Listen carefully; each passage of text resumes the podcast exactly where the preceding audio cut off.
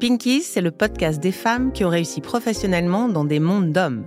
Je suis Sonia Lecommandou. Et moi, Virginie Barbieri. Nous sommes deux entrepreneuses de la tech et avons créé notre entreprise à une époque où très peu de femmes se lançaient dans cet univers.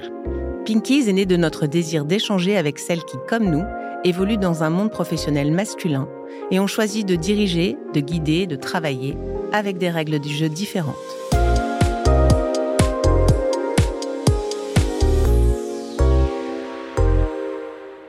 Aujourd'hui, nous avons l'honneur et la chance de recevoir Caroline Flessier pour ce deuxième épisode de Pinkies. Pour te présenter en quelques mots, Caroline, à nos auditeurs, tu es aujourd'hui directrice générale de la FFT, la Fédération française de tennis. Tu es membre de plusieurs conseils d'administration et tu as exercé de nombreux postes de direction dans des entreprises du CAC 40. Merci Caroline d'être là aujourd'hui et bienvenue sur Pinkies. Merci. Alors, comme l'a dit Sonia, tu es une des rares femmes à la tête d'une fédération sportive. Et la première question que nous avions envie de te poser, c'est finalement, est-ce que le sport a toujours fait partie de ta vie? Bah Alors déjà, bonjour à toutes les deux. Merci de m'inviter. Je suis très, euh, je suis, je suis ravie d'être là. Euh, est-ce que le sport a toujours fait partie de ma vie? Je dirais que oui. Euh, puisque déjà très jeune, moi j'ai grandi dans un environnement familial où j'avais beaucoup de cousins, donc on était tous très actifs. Donc on était 11 petits enfants avec bah, que on était que trois filles et on jouait, on jouait beaucoup au foot, j'ai joué au tennis et puis j'ai fait pas mal d'autres sports. c'est des, bah, voilà, c'est des, j'étais très active jeune et c'est vrai que j'ai eu une éducation tournée vraiment vers le sport et vers le faire. Donc c'était quelque chose qui était qui était vraiment un des piliers de l'éducation que j'ai reçu. Donc oui, j'ai fait pas mal de sport jeune. Alors, ce n'est pas ça qui t'a emmené au poste que tu es aujourd'hui. Donc, à l'inverse, pense quelles sont, à ton sens, les qualités qui ont fait que la Fédération française de tennis t'a choisi comme directrice générale? Bah, je crois que c'est un parcours en fait. Je crois que déjà c'est des rencontres, c'est des rencontres de personnes, c'est des rencontres d'expériences et de, cultures différentes. Moi j'ai euh, voilà j'ai candidaté candidaté à la Fédération française de tennis parce qu'ils étaient en recherche de transformer transformer le modèle de la Fédération euh, française de tennis. Il y avait énormément d'enjeux, des enjeux économiques mais pas que, aussi des, des enjeux d'impact euh, sur le terrain, donner accès au sport au plus grand nombre. Donc ça c'était des, choses qui étaient importantes et c'était des choses qui finalement se rapprochaient énormément de mon parcours, ce que j'avais pu faire en entreprise, puisque bah, vous le savez, les entreprises, ça fait, euh, ça fait des années qu'elles se transforment, il y a énormément de choses qui se passent, euh, bah, avec tout, euh, tous les challenges auxquels on, fait face, les grands défis d'aujourd'hui. Et c'est vrai que bah, finalement, la diversité, l'enrichissement des équipes, se dire voilà comment est-ce que je, je, je, travaille et comment est-ce que je, je sélectionne quelque part les, les personnes avec des profils riches qui peuvent apporter quelque chose de différent euh, à l'entreprise, puisque la Fédération française de tennis, donc c'est un chiffre d'affaires de 400 millions d'euros par an, et euh, c'est à peu près 450 euh, équivalents temps plein, donc c'est c'est une ETI, et donc ils avaient ce besoin, ils étaient en recherche d'expériences, de compétences peut-être différentes. Et bah, c'est là où j'étais là. Donc j'ai candidaté et j'ai été très heureuse d'apprendre que donc été sélectionnée. Sélectionnée, comme dans le sport. Moi, je voulais faire un petit bond en arrière. Euh, je trouve ça toujours très intéressant quand on interroge des femmes qui ont évolué dans des milieux masculins de comprendre comment elles étaient euh, enfants. Si elles avaient euh, déjà à cette époque, si elles étaient un peu garçons manqués, enfin, comment tu fonctionnais, comment tu as été élevée de manière plus générale. Alors moi, j'étais un garçon manqué parce que j'ai grandi avec euh, bah, beaucoup de garçons. Euh, j'étais assez introvertie, donc j'étais une petite fille qui était euh, assez introvertie. Et j'ai surtout grandi avec une éducation vraiment tournée, bah, encore une fois, vers le faire et avec l'importance de de quelle empreinte on laisse, qu'est-ce qu'on fait, pourquoi est-ce qu'on le fait, le sens. Euh, j'ai pas du tout une éducation tournée autour des notes, donc ça c'est quelque chose qui m'a donné un principe de liberté très fort que je garde aujourd'hui et que je que j'essaye de transmettre aussi à, mes filles. Mais c'est c'est vraiment une il y avait toujours ce souci en fait dans mon milieu familial de se dire qui est-ce qu'on veut être et euh, dans un cadre assez strict puisque moi j'ai grandi avec une éducation protestante donc un, cadre strict mais vraiment ce principe de liberté d'entreprendre et de faire ce qui nous correspond le mieux donc, dans, dans, tout ce qu'on entreprenait, c'était l'idée de se dire est-ce que je suis content de ce que j'ai fait? Est-ce que je me sens bien dans ce que j'ai fait? Et, et c'est vrai que bah, le modèle de l'époque, en fait, où bah, voilà, il fallait avoir de très bonnes notes, il fallait être très sage en classe, etc. J'avais toujours bah, cette question de mes parents qui était est-ce que tu es contente de ce que tu as fait? Et ça, c'est quelque chose qui me porte encore aujourd'hui dans la manière dont je, je peux manager ou éduquer mes enfants. c'est aussi très important. Génial. Moi, je trouve ça très inspirant. Comment on fait pour euh, aujourd'hui? Est-ce que ça fonctionne? Donc, je crois que tu as deux filles. Est-ce que tu arrives à faire abstraction des notes? Alors j'y arrive et je me rends compte, euh, je me rends compte encore plus que c'est vraiment un cadeau précieux parce qu'il y a une pression sociale, il y a vraiment euh, et euh, voilà, ma fille aujourd'hui est en terminale, mais au moment du brevet, au moment en fait des des grandes échéances communes de chacun, on reçoit les notes, on a des copains qui envoient les notes de leurs enfants, on a toujours cette question de savoir est-ce que voilà comment comment comment ça se passe en fait comment ça se passe à l'école est-ce que ça va bien etc et c'est vrai que cette pression à l'époque je la bah, je la percevais pas en tant qu'enfant. Et donc c'est toujours garder le cap et puis faire confiance aussi parce que c'est vrai que faire confiance c'est quelque chose de se dire j'ai j'ai euh, je suis convaincue au fond de moi-même que c'est la bonne manière de faire en tout cas c'est ce qui me correspond le mieux et donc de se dire bon bah voilà je continue et euh, ben, au début, on ne sait pas si ça va marcher en fait. Donc on, teste, on avance, et puis il faut garder le cap. Donc euh, garder le cap. Et, euh, et puis bah, aujourd'hui, moi j'ai, en tout cas, j'ai une grande là, qui passera son bac cette année, et je la sens épanouie, et c'est ce qui compte. Oui, puis la liberté pour une femme, c'est quand même un très joli cadeau. C'est indispensable. Oui, puis c'était assez moderne cette éducation que tu as reçue finalement euh, à l'époque où tu l'as reçue. Parce que mais c'est vrai qu'aujourd'hui on est beaucoup dans l'épanouissement de l'enfant, etc. Mais il y a euh, quelques, années, euh, c'était assez en avance, je trouve. Alors moi, je vais revenir sur des sujets un peu plus professionnels. Tu as travaillé pendant 15 ans dans des postes de direction dans des grands groupes industriels des environnements particulièrement masculins et compétitifs. Est-ce que tu qui est toujours senti à ta place. Est-ce que je m'y suis toujours sentie à ma place? Alors non, parce que en fait, bah, je je pense que trouver sa place, c'est en tout cas pour moi, c'est l'histoire d'une vie. Hein. c'est de se dire est-ce que je suis toujours à ma place? Est-ce que moi je suis quelqu'un, je vais vite, j'aime avancer? Donc déjà il y a ce, ce, ce, questionnement permanent de se dire comment est-ce que je peux mieux faire? Comment est-ce que je peux aller plus vite? Est-ce que c'est le moment d'accélérer, pas accélérer, etc. Donc une fois qu'on a trouvé sa place, en général, on est déjà sur euh, le projet d'après. Donc euh, je me suis pas toujours trouvée à ma place. J'ai démarré dans le monde de l'énergie en 2002. Donc c'était euh, déjà il y a pas mal de temps. Et, c'est vrai qu'à l'époque, j'avais même des hommes en fait qui me conseillaient, qui me disaient. Euh, je me souviens, je travaillais au raffinage et euh, il y avait un, dirigeant du groupe dans lequel j'étais qui me disait mais moi je ne conseillerais pas à ma fille d'y rester. Donc ça, c'est des choses qui questionnent parce que c'est très bienveillant comme conseil et en même temps, bah moi j'y étais, j'y étais bien. Je venais de passer 18 mois en raffinerie, aller de raffinerie en raffinerie en Europe, et je, m'étais, je m'étais régalée parce que j'avais appris, j'avais rencontré plein de monde. et donc ça, c'est des, des, moments en fait qui questionnent. Il y a, j'ai eu le, au moment où j'ai été nommée dans un, comité de direction, donc c'est une étape. Hein, on crante en fait bah, des expériences, des compétences, et puis à un moment, bah voilà, on, on nous confie des responsabilités. là, j'ai un de mes, mes collègues, donc j'arrive toute fraîche en fait dans ce comité de direction, et j'ai un de mes collègues qui me dit toute façon, tu es là que parce que tu es une femme. Alors, euh, bon, euh, je ne l'ai pas très bien vécu. Et, quelque part, ça, ça nous fait douter. Donc, euh, bah, le coup d'après, la réunion d'après, on a démarré la réunion. Moi, j'étais pas bien et j'ai dit non, je suis désolée, je, veux savoir pourquoi je suis là. Est-ce que je suis là parce que je suis une femme? Ou parce que voilà, j'ai des compétences. Alors là, je vous le raconte très sereinement, mais c'était hyper dur, bien évidemment.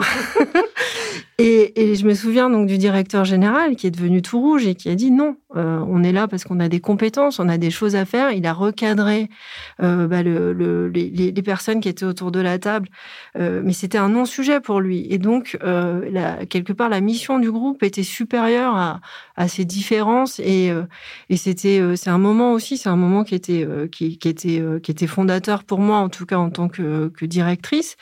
Et, et, à ce moment-là, bah, je me suis sentie à ma place. Mais donc, donc voilà, donc c'est trouver sa place, c'est bah, l'histoire d'une vie, mais c'est toujours se remettre en question pour se dire voilà, est-ce que je suis bien là, est-ce que est-ce que je suis alignée, ça aussi c'est quelque chose d'hyper important. Donc euh, euh, donc voilà, donc. Euh, j'ai pas de réponse. Euh, c'est oui et non, en fait. Non, mais l'anecdote, euh, l'anecdote est amusante. On sent à quel point, quelque part, il a fallu qu'il euh, ait cette phrase pour te libérer complètement dans l'exercice de tes fonctions derrière. Oui, c'est d'ailleurs, c'est des choses qu'on entend, moi que j'ai entendu, qui étaient de dire, mais de toute façon, si pour pour mettre des femmes à des postes de responsabilité, il faut qu'un homme laisse sa place. Ça, c'est des choses, moi que j'ai entendues pendant des années. Et, et je crois que la, la chance qu'on a c'est d'avoir une société qui se transforme, où il y a énormément de nouveaux jobs, il y a de nouvelles choses à faire. Et c'est vrai que bah voilà, c'est des postes qui finalement sont assez vierges et où euh, bah, la diversité est un plus, où des, expériences différentes bah, sont vraiment un plus. Et donc là, il n'y a pas de question homme ou femme. En fait, c'est les compétences, c'est l'envie. Euh, c'est la vision qui, euh, qui, qui, fait qu'on met ces, bah, ces profils à ces postes-là. Alors, c'est la question que j'avais quand même envie de te poser. Est-ce que tu penses qu'il y a euh, des qualités, euh, des valeurs personnelles, au-delà de tes qualités professionnelles, mais des qualités, on va dire, humaines, qui sont, selon toi, plus féminines que d'autres euh, et qui t'ont aidé justement à t'élever dans ces milieux-là? Je pense que c'est la gestion de ses émotions. Je pense que les femmes ont cette capacité à, à peut-être gérer leurs émotions parce que parce que la société fait que quand on est une femme, on a des émotions et c'est peut-être plus accepté et acceptable d'avoir des émotions et de montrer ses émotions quand on est une femme. Et je pense que la gestion de ces émotions, en tout cas pour moi, fait que ça a été plus simple. Euh, pleurer, c'est ok à partir du moment où euh, voilà, moi j'ai trouvé euh, une manière de faire, de dire, qui est de dire, bah, voilà, ce sont des larmes professionnelles parce que je suis hyper engagée et euh, bah, voilà, je, je, je, voilà, je suis à fond, donc euh, ce sont des larmes professionnelles. voilà. Mais j'ai mis du temps à trouver cette phrase. C'était parce que ça m'arrivait de temps en temps. Bah, voilà, j'avais des larmes qui coulaient et c'est vrai que c'est pas des choses qu'on voit dans des mondes d'hommes, mais c'est gérer ses émotions. Je pense que les femmes euh, ont cette capacité à déjà à détecter les, émotions euh, chez l'autre. Les émotions, c'est quand même ce qui nous met en mouvement. Donc ça nous met en mouvement, c'est ce qui fait qu'on peut, euh, bah voilà, déplacer des montagnes. Donc je, pense qu'il y, y, a cette qualité chez les femmes de peut-être bah, peut-être sentir les signaux faibles et puis et puis gérer les émotions, comprendre aussi l'émotion individuelle et puis l'émotion collective. Ça peut être très différent. Euh, voilà. Et euh, donc ça, je pense que c'est une, qualité, oui, qui est peut-être un petit peu plus féminine. On te met un copyright sur l'arme professionnelle et je pense que ça va être très réutilisé. Alors, tu sais, on a une petite tradition dans ce podcast. C'est un moment euh, de faire un appel à témoins. et en l'occurrence, on a demandé à ton mari quelles étaient, selon lui, les qualités qui t'avaient permis d'évoluer, de réussir dans ces milieux masculins. Alors on l'écoute. Caroline est quelqu'un de très souple, sauf sur ses valeurs. Il n'y a jamais de négociation sur les valeurs. L'intégrité, la loyauté, le courage, le refus de tout ce qui n'est pas honnête, tout ce qui n'est pas faire. Et je pense que c'est de là que vient une grande force de Caroline, qui est sa capacité à refuser de se satisfaire de ce qui n'est pas acceptable. Ça a l'air d'aller de soi. En réalité, ça demande beaucoup de courage, beaucoup de ténacité, et ce n'est pas banal, même pour une dirigeante ou un dirigeant. Caroline a une autre caractéristique qui n'est pas si courante, elle est totalement indifférente aux honneurs, elle n'en a pas besoin pour nourrir son ego, et je crois que c'est précisément une des choses qui donne envie de lui faire confiance et de lui confier des responsabilités. Bon, bah, c'est un, en tout cas, c'est un, joli témoignage. Oui, on t'a vu sourire, parce que nos auditeurs ne te voient pas sourire. Tu as, tu as envie d'avoir une réaction? bah, déjà, j'ai envie de remercier mon mari mmh. parce que c'est euh, un clin d'œil sympa. Et puis, euh, et puis c'est vrai que, euh, oui, c'est vrai que j'ai j'ai un cadre de valeur qui est qui, qui, est pas très souple. Et c'est ce qui m'a porté, en fait, et ce qui, ce qui me porte dans les. voilà, des fois, j'ai des questionnements. Des, on a des moments où on doit prioriser, des moments où on doit choisir est-ce que je vais à cet événement, est-ce que j'y vais pas, est-ce que je dis oui, je dis non, etc. Et en fait, c'est vrai que moi, c'est mon cadre de valeur qui me porte énormément. Et, c'est vrai que euh, régulièrement, on a ces discussions donc en famille. Euh, parce que voilà, il y a des fois il y a des choses à faire et je dis bon non, moi je préfère pas le faire et puis euh, et on a des débats en famille parce que certains trouveraient que ce serait c'est mieux pour pour moi, c'est mieux pour pour plein de choses, mais voilà j'ai ce cadre et je et c'est vrai que je suis je suis très fidèle à moi-même en fait. donc Mais tu le disais, hein, que tu as besoin d'être aligné avec ce que tu penses et euh, l'intégrité dont parle ton mari euh, ressort euh, bien. On a une autre question qu'on pose assez souvent parce que c'est quelque chose qui est souvent complexe pour les femmes, c'est le pro et le perso. Alors ma question c'est, est-ce que dans ces niveaux de direction, tu es obligé de laisser le perso à la maison ou est-ce que ça t'arrive de l'amener un peu au bureau? Voilà, déjà, je suis une personne, donc euh, forcément, c'est du pro et du perso. Ensuite, il y a des cycles, il y a des moments où euh, je vais être plus concentrée sur mon travail euh, qu'à la maison. Et là, c'est vrai que bah, avec mon mari, on a aussi cet équilibre. Hein, c'est des projets qu'on fait en commun. ensuite, on, ça dépend des circonstances, mais je sais que le, le pro euh, m'amène beaucoup dans le perso et le perso m'amène beaucoup dans le pro. Et il y a, y a, quelque chose qui est assez, euh, qui s'est passé il y a, bah, y a quatre ans. Donc euh, moi j'ai une petite fille qui, a, qui est née, donc j'étais directrice générale d'un centre de profit et, et, et, je suis tombée enceinte et je m'y attendais pas du tout. Donc c'est quelque chose, voilà, qui du, mon grand âge, on va dire, euh, était, était une surprise, mais une belle surprise. Euh, il se trouve que ma petite fille est née avec trois mois et demi d'avance, donc euh, très grande prématurée.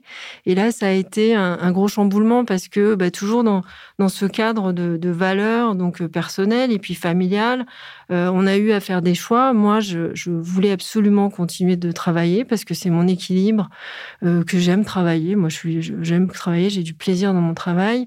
Et mon mari, lui, avait des décidé de s'organiser différemment. On avait trouvé un, rythme de vie. Et donc, je suis revenue euh, quelque part dans, mon, euh, dans, mon, dans, mon, dans, ma filiale, en fait, euh, la BU que je, je dirigeais. Et puis, j'ai expliqué ce qui se passait en disant, ben voilà, le temps que mon, bébé rentre à la maison, je vais continuer de travailler, je prendrai mon congé maternité après. Et c'était très important pour moi. J'étais évidemment très émue. J'ai expliqué que voilà, c'était un, drame personnel et qu'en même temps, euh, et ben voilà, j'avais envie de continuer, j'avais envie de, continuer de, développer et de, transformer euh, bah, du coup euh, notre entreprise. Et là, il y a eu quelque chose de magique qui s'est produit, c'est que tout d'un coup, euh, c'est les émotions vraiment qu'on fait que euh, bah, le, le, comité de direction, les managers et toute l'entreprise s'est mis vraiment d'une manière euh, hyper solidaire. Et, et, je voyais, moi, je travaillais le matin jusqu'à jusqu'à 15 heures en fait tous les jours et bah, les réunions étaient hyper efficaces. J'avais une équipe mais juste topissime qui qui était très positive et on, on construisait, on co-construisait, etc. Et on a eu cette année-là des, des résultats qui ont dépassé largement nos objectifs. Donc là, c'est vraiment c'est le perso et c'est un, drame et euh, c'était terrible. Aujourd'hui, euh, ma petite fille va super bien et euh, elle a vraiment une pêche d'enfer. Mais c'est vrai que c'est bon, c'est un exemple parmi d'autres, mais dans, dans ces moments-là, en fait, c'est le pro, c'est le perso qui a amené énormément dans le, dans, dans le pro et quelque part vice-versa parce que c'est un équilibre. Donc, moi, je, je, on mélange pas tout parce que c'est vrai que bah, quand on est au boulot, on est au boulot. Mais par contre, euh, voilà, il y a des cycles et euh, je pense que je suis euh, une meilleure maman parce que je manage des équipes et je suis un meilleur manager parce que euh, bah, j'ai des enfants et donc bah, je, je, je, suis parent aussi. Donc c'est quelque chose, c'est vraiment un équilibre. Merci Caroline, c'est un témoignage qui est assez touchant d'abord, donc merci de l'avoir fait. Et je pense assez inspirant pour les gens qui nous écoutent parce que ce sujet, de manière générale, et là dans ce cas très, spécifique de, de la maternité, est toujours compliqué au bureau. Et c'est super de pouvoir entendre qu'il a apporté quelque chose de positif dans une entreprise. Et, je crois qu'il y a beaucoup, en fait, dans les, dans les entreprises, en fait, on, a tous des accidents de vie personnels, en fait, et on a aussi, on doit accompagner nos parents, on doit, euh, parfois, on a euh, un proche qui est malade, etc.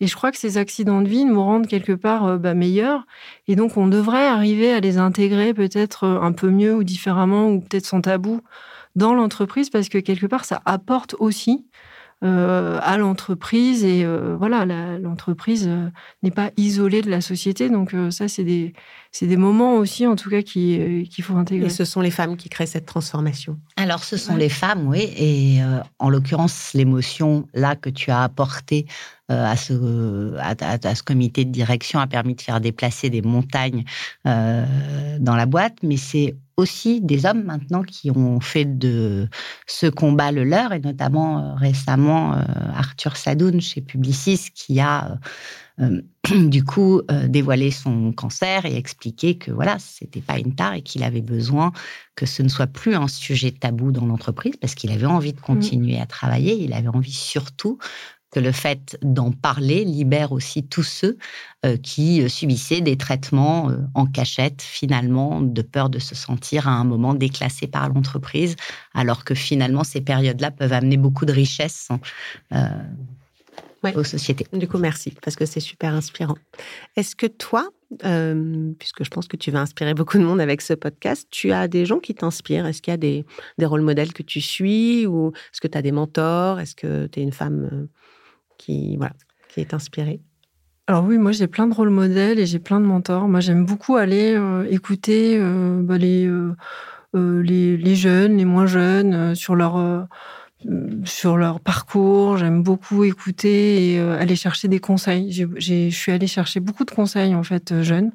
J'ai très très tôt en fait un de mes mentors, d'ailleurs, m'a dit, euh, je crois que c'était en tout début de ma carrière, m'a dit, il faut empiler des, compétences, des expériences. T'es jeune, vraiment, euh, vas-y, n'hésite pas. Et ça me correspondait, c'était vraiment ma personnalité. Et je crois que c'est un des meilleurs conseils que j'ai reçus, c'était de me dire, en fait, je vais tester et, et, je vais apprendre, je vais voir ce que j'aime, ce que j'aime pas.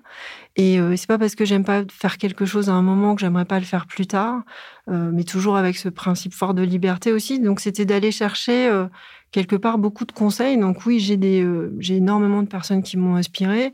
J'ai forcément mon, on va dire mon, noyau familial parce que bah, je suis très famille et j'aime échanger.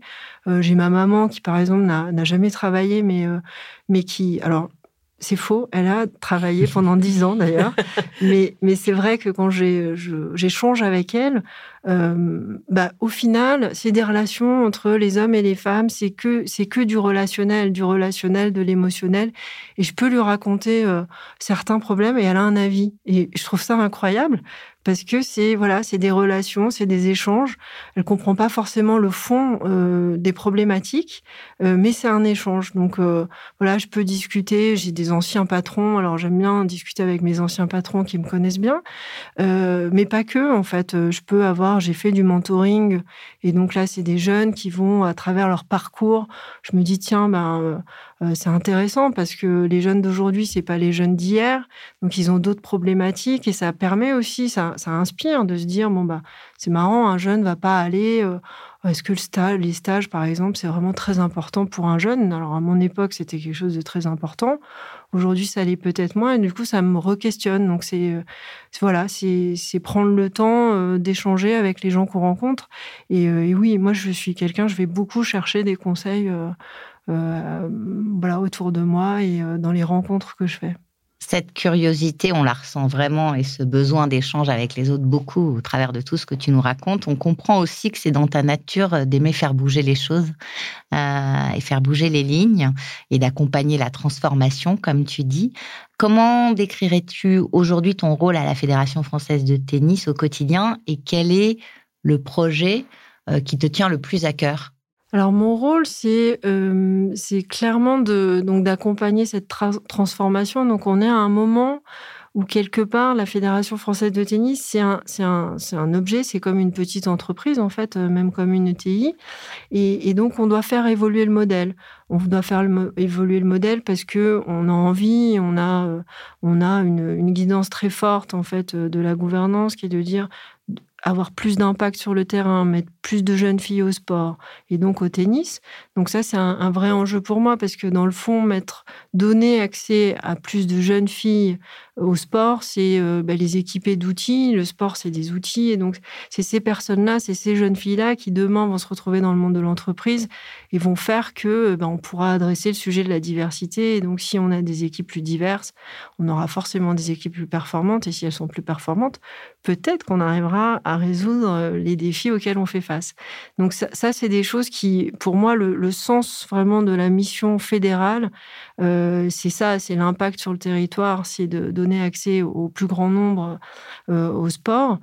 Et la transformation du modèle de la fédération aujourd'hui, c'est de passer d'une d'une entreprise avec un, une culture de moyens à une culture de résultats. Donc c'est vraiment ce qu'on fait. On a le sport se transforme énormément. Il y a, ça devient de plus en plus concurrentiel et de plus en plus complexe à l'international. Donc c'est vraiment euh, travailler sur cette, cette cette transformation de culture. Et c'est là où ça devient très intéressant, c'est que la transformation de culture, ça passe par euh, bah, de la diversité, de l'inclusion et, euh, et, tous les sujets. Et donc adresser finalement, euh, bah, on est sur des sujets très soft skills et, et voilà. Et comment est-ce que bah, on emmène toute une équipe vers des nouvelles manières de faire, vers davantage d'ouverture, vers des euh, différents, un, style différent de management. Donc ça, c'est quelque chose qui, euh, bah, moi, j'aime faire ça. Et puis, euh, c'est un, des, c'est un de nos gros enjeux aujourd'hui à la fédération. Aujourd'hui, j'ai pas du tout d'idée. Quelle est la proportion garçon-fille à la Fédération française de tennis euh, Alors aujourd'hui, je pense que c'est assez, euh, assez équilibré. Euh, ensuite, le sport est un sport où le, sport, le secteur du sport, en fait, dans les, les, fonctions de dirigeants, il y a plus d'hommes que de femmes. donc ça aussi, c'est en train de changer. Il y a la loi sport qui fait que les choses vont changer, en fait, d'ici 2024 puis 2028. Donc c'est en train d'évoluer. Euh, et c'est vraiment, euh, c'est vraiment en, route.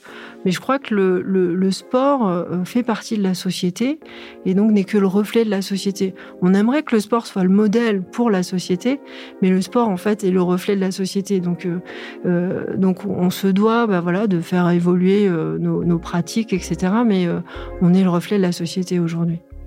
Pour finir, Caroline, parce que c'est notre sujet, quel conseil tu donnerais euh, aux femmes qui souhaitent atteindre des postes de direction dans des industries qui sont assez masculines en termes de représentation? Ben, je pense que le, meilleur conseil, c'est d'être vous-même. C'est, il euh, n'y a pas une manière de faire, il y a plein de manières de faire. C'est de garder son style, c'est de pas être trop dur envers soi-même. Euh, on peut se tromper, c'est vraiment pas grave. Et, et puis de prendre du plaisir. Prendre du plaisir, ça, je crois que c'est essentiel. Nous, on en a pris beaucoup en t'écoutant. Oui, merci Caroline. Merci de nous avoir fait l'honneur de venir. Alors, j'ai dit l'honneur et puis euh, ton mari a dit que tu n'étais pas une femme qui avait les honneurs, mais, mais vraiment merci pour ta présence. Merci beaucoup. Et tes témoignages. Merci.